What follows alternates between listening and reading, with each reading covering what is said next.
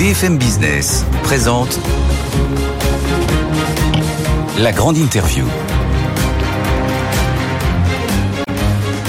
19h50, nous sommes maintenant avec Mathieu Pechberti, euh, euh, qui est éditorialiste pour BFM Business.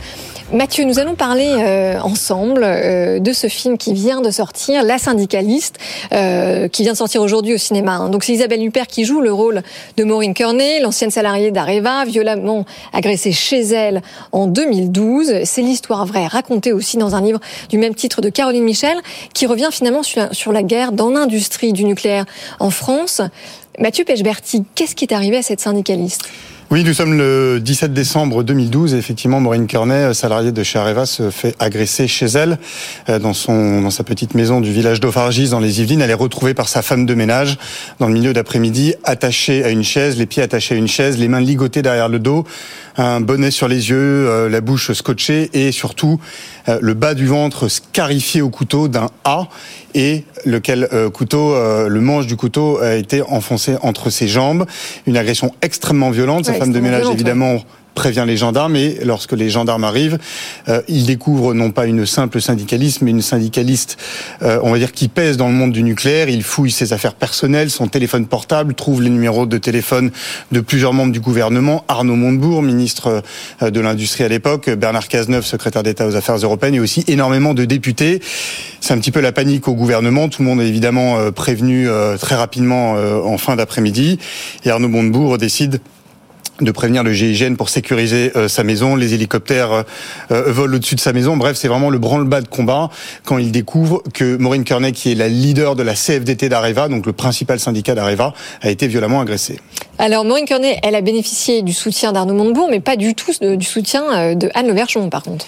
Oui, alors il y a une histoire un petit peu particulière entre Maureen Kearney et Anne Lauvergeon. Euh, Anne Lauvergeon a beaucoup, euh, s'est beaucoup appuyée quand elle dirigeait Areva sur Maureen Kearney pour, euh, on va dire, se mettre le syndicat dans la poche comme le font beaucoup de dirigeants. Et ensuite, euh, elle a eu aussi utilisé, ou en tout cas, s'est servi de cette relation particulière avec Maureen Kearney pour lui donner des documents confidentiels qu'elle avait sur des contrats secrets que EDF avait signés avec un groupe chinois qui s'appelle CGNPC. Pourquoi? Puisqu'à l'époque, il y a une guerre fratricide entre EDF et Areva, et particulièrement entre leurs patrons, Anne Lauvergeon, donc présidente d'Areva à l'époque, hein, on est avant son éviction en 2010-2011, et puis de l'autre côté, Henri Proglio, PDG d'EDF, que Nicolas Sarkozy vient de nommer à la tête d'EDF. Euh, ils se détestent, ils se mènent une guerre absolument terrible pour avoir le leadership euh, de la filière nucléaire française. Et donc Anne Lauvergeon, effectivement, euh, utilise sa relation avec euh, Maureen Kearney pour qu'elle fasse fuiter, notamment dans les médias, euh, ces contrats euh, obscurs entre EDF et, la Chine. Alors pardon, mais le, A scarifié sur son ventre, est-ce que c'est le A de, de Areva Est-ce que c'est le A de Anne Auvergeon Écoutez, ça a été effectivement quand l'agression a eu lieu en, 2012, ça a été l'un des faits les plus violents avec le viol qu'elle a subi et tout le monde a compris à l'époque dans l'industrie euh, que le A euh, scarifié encore une fois sur le bas du ventre de Maureen Kearney était évidemment un appel évident euh, pour Areva et sur le fait qu'il fallait euh, qu'elle arrête de se mêler des affaires d'Areva et d'essayer de faire euh, capoter ses affaires avec avec la Chine. Et puis au fur et à mesure de l'enquête que moi aussi j'ai menée pendant quelques années, des proches d'Anne Lauvergeon m'ont dit qu'elle s'était sentie visée par cette agression qui n'était pas sur elle mais sur Maureen Kearney et qu'effectivement ce A voulait aussi dire Anne. Anne Lauvergeon a dit d'ailleurs à la justice et euh, met aussi dans des documentaires que euh, elle était menacée à l'époque, sa famille, ses enfants étaient protégés, étaient emmenés à l'école par des par des chauffeurs. Bref, c'est derrière l'agression de Maureen Kearney qui n'est quelque part entre guillemets hein, qu'un pion dans cette grande histoire du nucléaire français, c'est Anne Lauvergeon aussi qui est menacée. Non mais voilà précisément parce qu'on comprend bien en effet que ce n'est qu'un pion dans ce très grand échiquier. Est-ce qu'elle était aussi dangereuse pour subir une telle agression?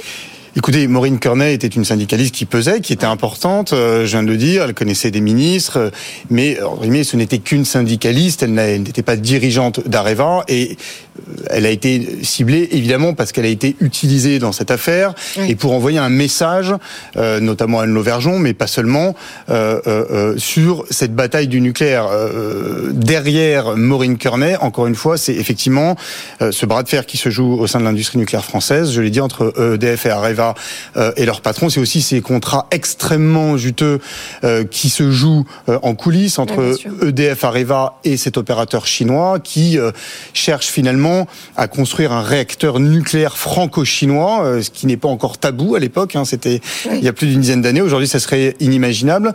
Et euh, essaye de faire en sorte de de- de- d'utiliser EDF et de la rivalité entre EDF et Areva pour piquer la technologie euh, d'Areva. Areva développe à l'époque euh, un réacteur qui s'appelle l'Atmea, que tout le monde a oublié, mais qui était un concurrent de l'EPR.